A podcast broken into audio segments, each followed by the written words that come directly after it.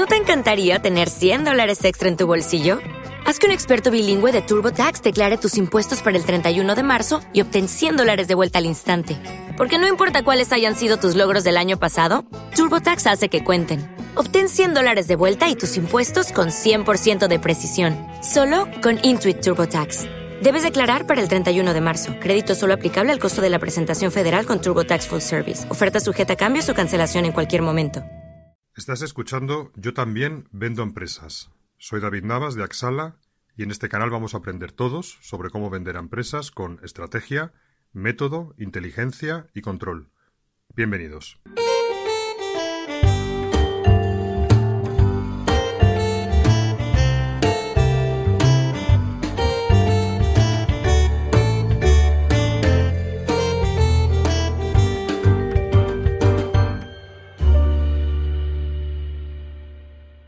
Bienvenidos a un nuevo episodio de Yo también vendo empresas. Espero que estéis todos bien y bueno, mm, hoy voy a hablaros de cómo vender a empresas con buenas propuestas de valor.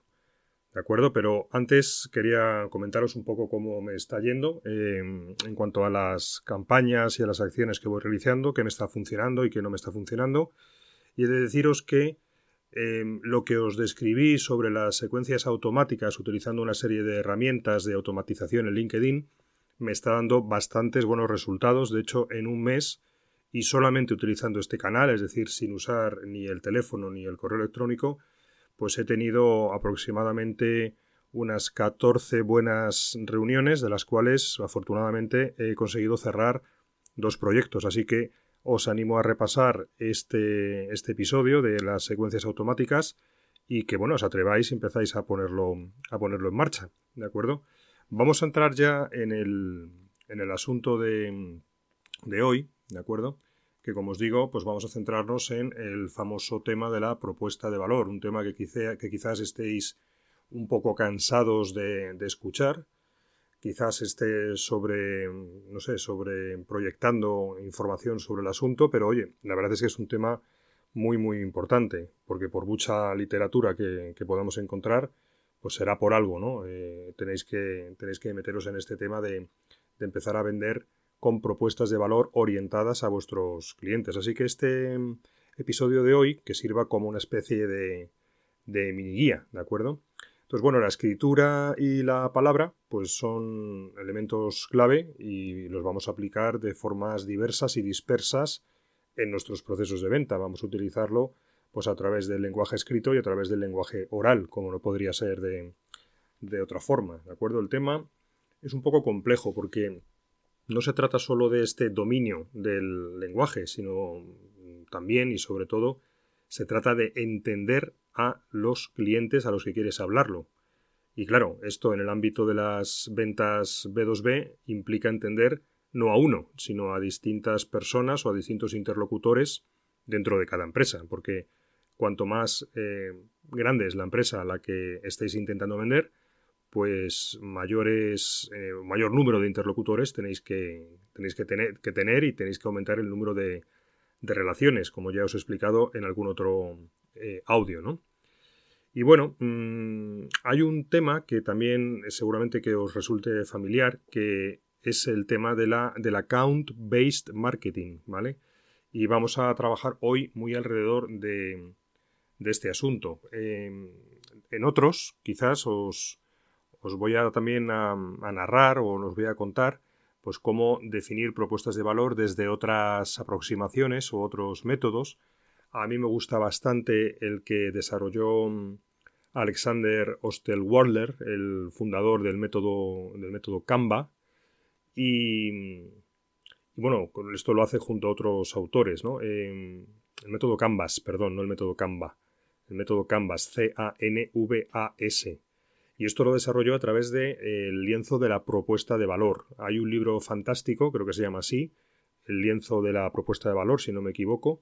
Eh, si no, buscáis al autor en, Amazon, Alexander Osterwalder, con W, y es un libro fantástico que yo, que yo recomiendo porque está súper, súper bien explicado, con un montón de ejemplos gráficos y está muy bien. Hay otro, Hay otra parte, digamos, previa, que sería la, definición del perfil de cliente ideal. Aunque bueno, creo que esto es más adecuado para precisamente describir eh, bueno, pues el nivel de empresa al que queremos dirigirnos. Sin embargo, nosotros vamos a un poco a, ahondar eh, en el perfilado, digamos, de diferentes niveles de interlocución a través de las propuestas de ABM, de Account Based Marketing, ¿de acuerdo? Entonces, bueno, ¿qué tengo que decir sobre este tema de ABM o traducido al, castellano, marketing centrado en la, en la, cuenta? Bueno, pues que se centra sobre todo en cómo vender a empresas grandes, donde cada una de las cuentas que se definen como objetivo se considera en toda su complejidad eh, como si fuese un mercado en sí misma, o sea, como si cada empresa pues la tuviéramos que tratar como un mercado, ¿vale? debido a su tamaño, fundamentalmente. Es decir, aquí no nos vamos a enfocar a vender a un. y a construir mensajes y a pensar como si estuviéramos vendiendo un segmento de mercado, al segmento de la telco, al segmento de la farma. No, aquí vamos a, asignar eh, determinadas y nominadas empresas dentro de un segmento de mercado y nos vamos a circunscribir a pensar sobre ellas. Obviamente, eh, no todos los que vendemos a empresas, aunque éstas sean gran cuenta, es decir, aunque nos dirijamos a este, a este sector, pues realmente si, si, ya estáis aguzando un poco el juicio crítico, pues veréis que no podemos, muchos de nosotros, permitirnos implementar una estrategia ABM, eh, AMB, perdón, pura. ¿Por qué? Pues porque el mm, tratar cuenta por cuenta con una energía eh, tal y como lo, la describe este, este método, pues hombre, requiere de muchos recursos comerciales. De ahí que las grandes empresas tengan la figura del, del account, del, gerente de cuenta, ¿no? Porque yo qué sé, tú te vas a una empresa grande, pues me viene a la memoria ahora Informática el Corte Inglés. Y ahí tienen una, un ejército de comerciales y cada uno de ellos pues lleva dos, tres, cuatro cuentas, ¿vale? Y ahí sí se pueden centrar realmente en entender muy bien cada uno sus, eh, sus empresas objetivo. De todas formas, lo traigo aquí a colación el tema de, account-based marketing porque se puede extraer un conocimiento aplicable, aunque distinto, a otras aproximaciones de empresas que somos más modestas en cuanto a nuestros recursos comerciales. ¿Vale? Iremos poco a poco, quizás en, otras, eh, en otros audios, desvelando más sobre, sobre account-based marketing, pero hoy nos vamos a centrar, como os he dicho, en, el tema de cómo construir, acorde a sus recomendaciones, buenas propuestas eh, de valor. Bueno, lo hace de. o los consejos son bastante. para realizarlos de una manera bastante global y estableciendo una jerarquía, una jerarquía de interlocución. Luego va bajando, va bajando el detalle, como no podía ser de, otra forma, a intentar eh, alcanzar con nuestros mensajes a los diferentes buyer personas. Tener un poco de paciencia, que ahora estoy todavía en un ámbito quizás demasiado abstracto, pero ahora voy a bajarlo a la tierra, ¿vale?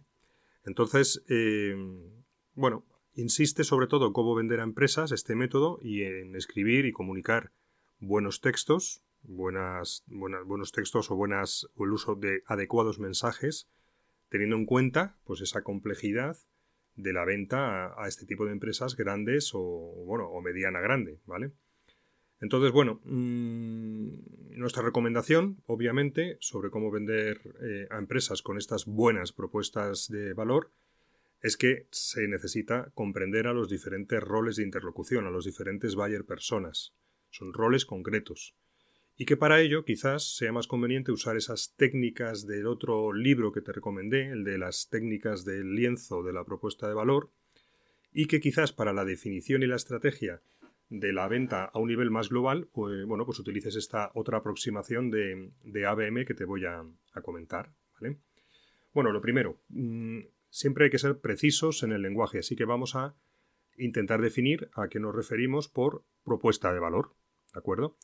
Bueno, pues se puede mm, definir perfectamente, a ver qué os parece, como un conjunto de mensajes que vamos a articular para cada rol concreto, para cada buyer persona, dentro de una determinada organización o empresa para comunicar los valores de nuestra solución, pero atención, en relación con sus problemáticas concretas. con las problemáticas concretas de cada una de las personas con las que vamos a interactuar. Cuando digo cada una de las personas me refiero a cada uno de los roles. ¿Vale? Entonces la propuesta de valor, pues tener claro desde ya que no debe empezar hablando de nuestro producto o de nuestro servicio, sino que lo que tiene que hacer es intentar centrarse en los problemas de negocio de nuestros futuribles clientes. Se tiene que centrar, insisto, en el valor que aportamos desde la perspectiva del cliente al que nos vamos a dirigir. ¿Vale? Y debe de escribir, obviamente, cómo vamos a eh, paliar, eh, solucionar, eh, ayudar a solucionar esa, esa problemática. ¿De acuerdo? Bueno, quiero también puntualizaros que los problemas de negocio los tenemos que intentar o deben ser resueltos desde diferentes ejes, desde el eje empresa, desde el ámbito o eje departamento y desde el eje persona, ¿vale? A modo de ejemplo, voy a poner un ejemplito. Problema de a nivel empresa, pues puede ser mejorar las ventas. ¿Cuál puede ser el problema desde un departamento concreto? Por ejemplo, el de compras. Bueno, pues puede ser mejorar las ventas, pero ojo, al menor coste. A los departamentos de, compras les preocupa sobre todo minimizar los costes. ¿Cuál es el problema desde el departamento comercial? Bueno, pues de nuevo, mejorar las ventas, pero refinamos, con la mayor eficiencia posible. ¿Y cuál puede ser la problemática desde la perspectiva del director comercial? Aquí ya estamos hablando de un rol concreto. Bueno, pues puede ser, necesito un CRM, necesito formación comercial para el equipo, es decir, para mejorar las ventas tengo una otra serie de em, problemáticas derivadas, ¿vale? Que me preocupan en primera instancia, a efectos prácticos. Un CRM es imprescindible para mejorar las ventas. Formar o capacitar a mi equipo, pues mm, tanto, tanto de lo mismo, ¿vale? Entonces, bueno, la dificultad del asunto, eh, pues es, nos lleva rápidamente a ver que, que bueno, hay cómo podemos describir el, el cómo solucionamos un problema si no entiendo ni de qué problema se trata, si no soy capaz de detectarlo, si no soy capaz de verlo desde la perspectiva de que primero tengo que solucionarlo. O sea, no puedo aportar eh, valor ni soluciones si no entiendo las problemáticas. Esto es como una una eh, perogrullada, ¿no? Es decir, esto nos lleva a una conclusión que vuelvo a repetir, mm, me llamaréis pesado, pero es importante, y es que la dificultad primaria está en entender a mis clientes. Y ya os imagináis que si no nos entendemos ni a nosotros mismos, pues ya podemos rápidamente intuir la dificultad del asuntillo, ¿no? bueno, hay otra dificultad añadida y es que las empresas a la hora de, vender lo que sea, pues tenemos que tratar, como ya os he dicho, con más de una persona. Es decir, tenemos que seducir, convencer, ayudar a más de uno y en ocasiones mm, a bastantes. ¿Vale? Y que cada una de estas personas va a tener sus diferentes perspectivas de abordar un mismo problema. Así que, siguiente dificultad, pues es entender no solamente a esas problemáticas desde cada eh, subjetividad, por así decirlo, sino que también tenemos que entender cómo estas personas se relacionan en la organización entre ellas. Es decir, tenemos que entender sus posiciones y relaciones de cooperación barra poder. ¿Vale? Otro tema que es muy importante dilucidar. Bueno, a nivel de diferentes interlocutores genéricos, que todos tienen un rol que van a tener que jugar, mm, pues vamos a poner em, desde ya un ejemplo práctico en el cual lo que queremos vender, pues imaginemos que es un CRM, ¿vale? Un CRM, para los que no sepáis lo que es, es un software que te permite gestionar la relación con el cliente, es decir, te permite es una base de datos de tus clientes y para cada cliente pues vas definiendo tus diferentes personas de contacto y vas ordenando tu acción comercial. Pues con este hablé tal día, con este otro tengo que mandarle un correo tal, tal día, es decir, te permite ordenar y gestionar tu actividad comercial y te permite también luego visualizar datos, sacar métricas. Bueno, esto es un CRM. Perdonadme para los que sepáis de sobra lo que es, pero aquí tampoco sabemos muy bien quién nos escucha, ¿vale? Entonces, eh, en este ejemplo de que queremos vender un CRM, pues por un lado a nivel de roles de interlocución tenemos la figura del cliente interno, del cliente, vamos a llamarlo cliente. Y lo vamos a definir pues mayormente como el que paga, es decir, aquel dentro de la organización que tiene un presupuesto y que asume el coste desde ese presupuesto que tiene. ¿Cuál es su problema? Mm, es, un problema a nivel de rol concreto y también es un problema como, como departamento. Es decir, en nuestro caso, por ejemplo, este cliente podría ser perfectamente el director comercial. ¿Vale?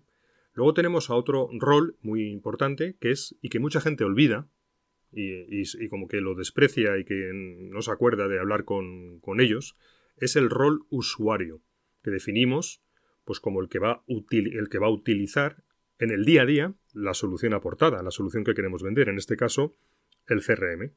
Puede haber distintos tipos de usuarios. Por ejemplo, eh, el mismo director comercial es un tipo de usuario, pero cada uno de los comerciales que componen la fuerza comercial de esa empresa será otra tipología de usuario que tendrá otras necesidades distintas al del director comercial. Sus problemas son distintos. El director comercial, pues yo que sé, puede valorar precio versus la capacidad de generar buenos informes de la herramienta, ¿eh? por decir un caso a la hora de su a la hora de evaluar las diferentes alternativas que tenga delante. Y los comerciales no se van a preocupar del precio, pero sí se van a preocupar de que sea fácil de usar, de que sea intuitivo y de otras capacidades como yo que sé, que puedan, que puedan trabajar en remoto con una buena em, app que facilita ese fabricante de CRM que queremos, que estamos intentando vender, ¿vale?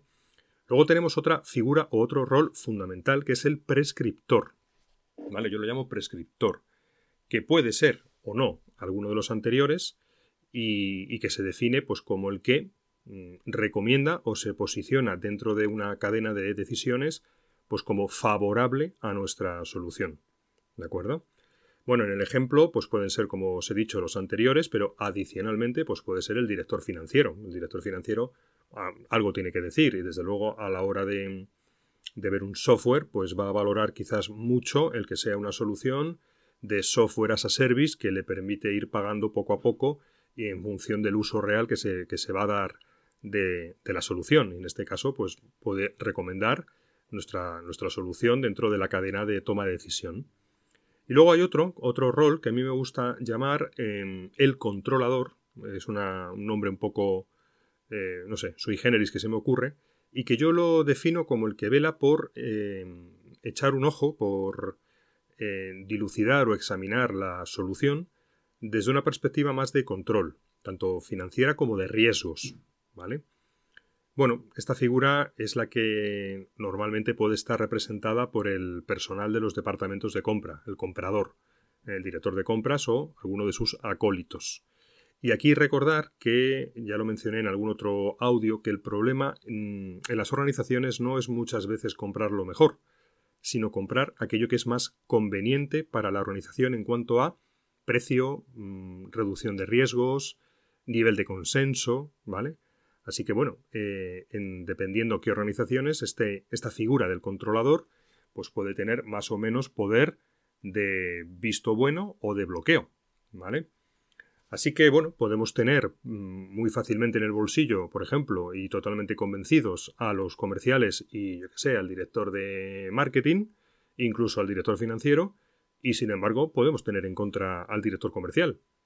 ¿Y qué pasará en este caso? ¿Creéis que nos llevaríamos el, gato al agua?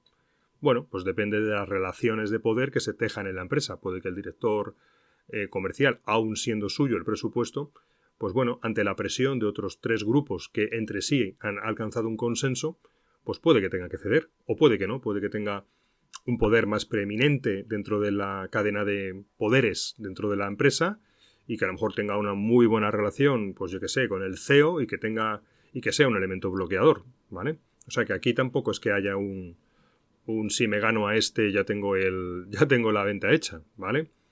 Así que bueno, mm, como veis este tema pues es complicadillo, ¿vale? Ahora vamos a pasar a contaros pues algunas características genéricas que tiene que tener una buena propuesta de valor. Y voy a empezar por una regla de oro, que además es una, una, es una ley praxeológica, ¿vale? La praxeología, no sé si la he mencionado alguna vez, es la ciencia que estudia la acción humana.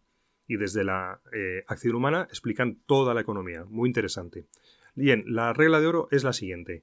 Nadie intercambia o compra algo si, desde su subjetividad, estima en el momento de hacer ese intercambio que lo que da tiene menos valor que lo que recibe.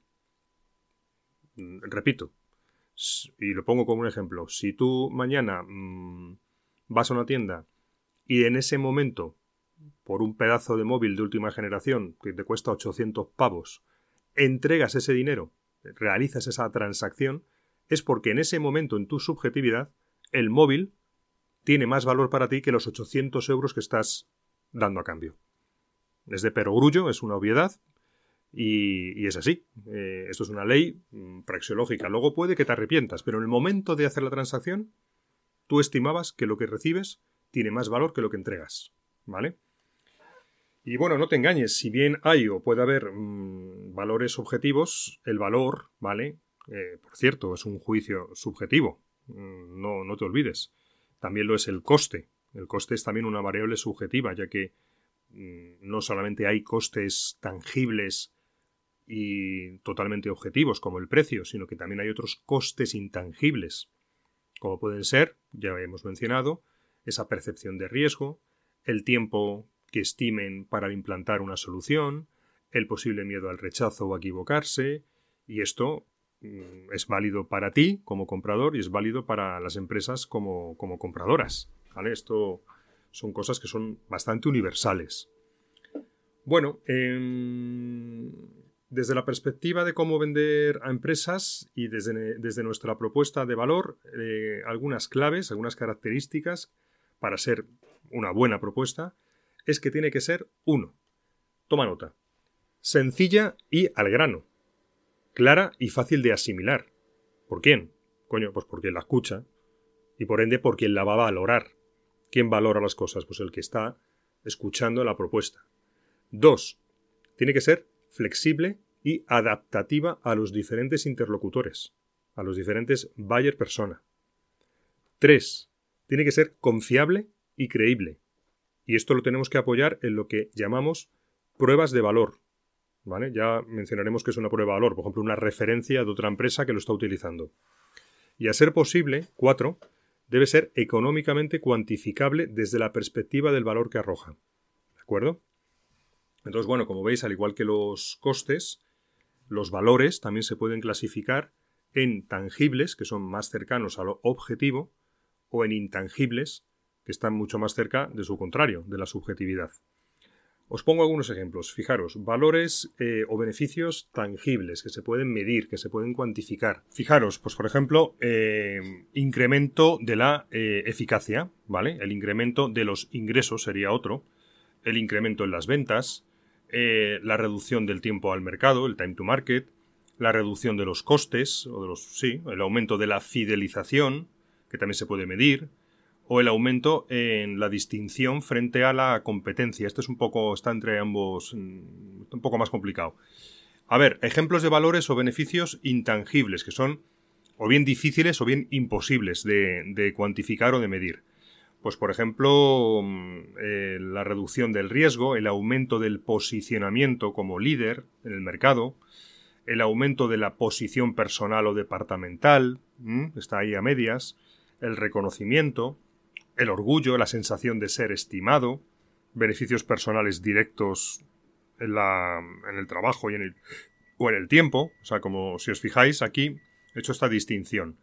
El precio importa y mucho, eh, como siempre, pero el precio no es lo único que se tiene en cuenta cuando compramos, y más las empresas. Es el valor que aporta, eh, desde su perspectiva de solucionar carencias, necesidades y problemas, y sobre cómo lo soluciona, lo que va a inclinar la, balanza eh, a nuestro favor, hacia el éxito en las ventas. Esto es un tema clave. Bueno, algunos temas a evitar. Bueno, pues a la hora de, formular una buena propuesta de valor, pues es muy importante eh, intentar no caer en ciertas malas praxis, como por ejemplo un excesivo uso del lenguaje interno en lugar de hacia afuera, mi producto, nosotros, mi empresa, esas son cosas que tenemos que intentar evitar en exceso, también una jerga demasiado técnica o demasiado marketingiana, ¿vale? ¿Por qué? Porque hasta lo más complejo, pues muchas veces puede ser explicado en palabras llanas y sencillas, ¿vale? Aquí yo hago una salvedad. Por ejemplo, ¿por qué yo utilizo mm, palabrejos pues como account-based marketing, como buyer persona, como, bueno, una, una, serie de jergas. ¿Por qué utilizo esas jergas? Bueno, pues es muy claro y es porque mi perfil de cliente ideal es aquella empresa eh, y aquellas personas que al escucharme estos términos ya les son familiares. Es decir, yo me dirijo a aquellos de vosotros que no suenan tan raros estos, estos términos, ¿vale? Esto es, bueno, es una, una salvedad o la excepción que puede confirmar la, la regla. Otro tema a evitar, bueno, pues eh, no tener la suficiente diferenciación frente a otras propuestas del mercado similares, por ejemplo, ¿vale? O no cuantificar en absoluto en, de ninguna forma, es decir, no meter beneficios tangibles dentro de nuestra propuesta de valor o que estén apoyados en casos de estudio y en testimonios, referencias, etc. Y, luego otra, pues evidentemente es no realizar una distinción a la hora de hablar con diferentes personas. ¿eh? Estos son algunos de los temas a, a evitar. Bueno, otro tema es tener muy en cuenta que la propuesta de valor tiene que estar bien guiada por el ciclo de compra, ¿vale? El ciclo de compra de las empresas. Entonces, mm, no es lo mismo, y tenlo en cuenta, lo que tú debes transmitir al comienzo de una relación con una empresa que cuando tú ya ves que hay un proceso formal de compra o que ya la oportunidad está en estadios más, más avanzados. ¿Vale? Así que eso también hay que tenerlo mucho, muy, en cuenta. Eh, bueno, en general tenemos como tres tipos de, como habéis visto, de propuestas de valor. Una que está como más basada en el segmento y que vamos a en el segmento concreto de mercado y que podemos utilizar pues más en las etapas de apertura donde todavía no tenemos un conocimiento de la cuenta y en determinadas situaciones donde bueno pues veáis que el problema o el espacio de mejora o bien no está del todo definido o bien vosotros todavía no tenéis, claro cuál es. ¿Vale? Eh, es decir, tienes, tienes que usar este tipo de propuesta pues cuando tienes poca información sobre la empresa y tienes que basarte más en aspectos genéricos y más cualitativos que cuantitativos. Pues eso está claro. Tienes que basarte en experiencias similares dentro de ese segmento y no están del todo diseñadas estas propuestas de segmento no están del todo diseñadas para, para vender nada, sino realmente están orientadas a, a, llamar la atención y a lograr que, que, ese posible cliente en el cual estás empezando a, a, entrar, pues quiera conocer más sobre ti, ¿vale? Luego tenemos la propuesta de valor que ya hemos descrito, basada más en roles concretos. Pues eso, articular con cada, con cada rol de interlocución, en etapas de descubrimiento de la necesidad, y en etapas donde, donde lo que vas a intentar es, es ayudar, ¿vale? Esto, claro, ya te requiere de una mayor especialización y de un mayor conocimiento por cada rol, ¿vale? Y también de los problemas que puedan tener en cada departamento y obviamente pues ir entendiendo cada problema que esté ligado a cada uno de esos roles con los que estás interactuando. Y luego ya tenemos propuestas de valor que están más basadas, muy al grano, pues en situaciones muy concretas de personas específicas. Solamente vas a poder articular estas propuestas pues cuando ya tienes un conocimiento claro del problema y ya tienes un mínimo de camino andado en cuanto a la relación concreta con un conjunto de personas. O sea, no tenemos una bola de cristal y no, no, no conocemos por ciencia infusa. ¿Vale? Eso está clarísimo. Podemos de esta manera eh, concebir que la propuesta de valor la podemos sistematizar eh, siguiendo una serie de pasos. El primero, eh, en cada paso deberíamos hacernos preguntas, ¿no? El primero, el primero podría ser si creemos que existe o hemos detectado que, que hay un problema. ¿Vale? El segundo paso sería definir cuál es el problema principal que queremos solucionar. El tercero podría ser entender qué iniciativas están haciendo internamente en la empresa para intentar, para intentar solventar esa problemática. El paso 4 sería ya hacer una mm, segmentación por las diferentes audiencias, los diferentes roles con los que tenemos que ir, eh, bueno, pues hablando. El quinto paso sería ir estableciendo mensajes que vayan siguiendo nuestra actividad dentro de ese proceso, de ese ciclo de de compra-venta. Está el ciclo de venta, pero tenemos que alinearnos siempre con el ciclo de compra. ¿Vale? Un paso 6 sería destacar sobre todo nuestros beneficios. Y el paso 7 podría ir a eh, dilucidar nuestra distinción frente a otros. ¿Vale? Os he, hecho un resumen de diferentes pasos que deberíamos ir teniendo en cuenta. ¿Vale? Bueno, en nuestro caso del ejemplo, el tema del CRM, pues he dejado mm, algo como lo que os voy a, contar, lo voy a leer literalmente porque lo tengo aquí escrito a, continuación. Y recordemos que siempre hay que hablarle a un interlocutor concreto y en este caso a quien vamos a, quien vamos a hablarles al director eh, comercial, ¿vale? En esto que os voy a leer ahora. Fijaros cómo ha quedado mi propuesta de valor para un director comercial a la hora de intentar abordarle eh, con un CRM, ¿vale? Bueno, pues el CRM, como se llame, aporta a tu equipo de ventas lo necesario para ordenar, priorizar y visibilizar sus tareas e información desde cualquier dispositivo y desde cualquier lugar. Para la dirección comercial, es decir, para ti, centraliza el control y genera informes a medida para la toma fundamental de decisiones comerciales. Además, nuestro CRM, como se llame, facilita inteligencia predictiva y calcula la previsión de resultados a futuro. Fijaros que esta frase tiene mucho que ver con la distinción, ¿no? Mientras que el párrafo anterior que os he leído está hablándole sobre los beneficios a, sus comerciales y a él mismo, ¿vale?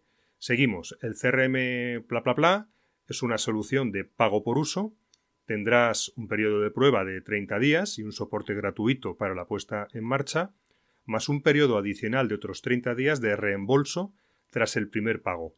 No queremos clientes, queremos usuarios. Bueno, este párrafo lo que está intentando es lanzarle un mensaje para que él se sienta mm, confortable a la hora de reducir su riesgo. Si tiene 60 días para retractarse de la compra, hombre, pues parece una buena cosa, ¿no?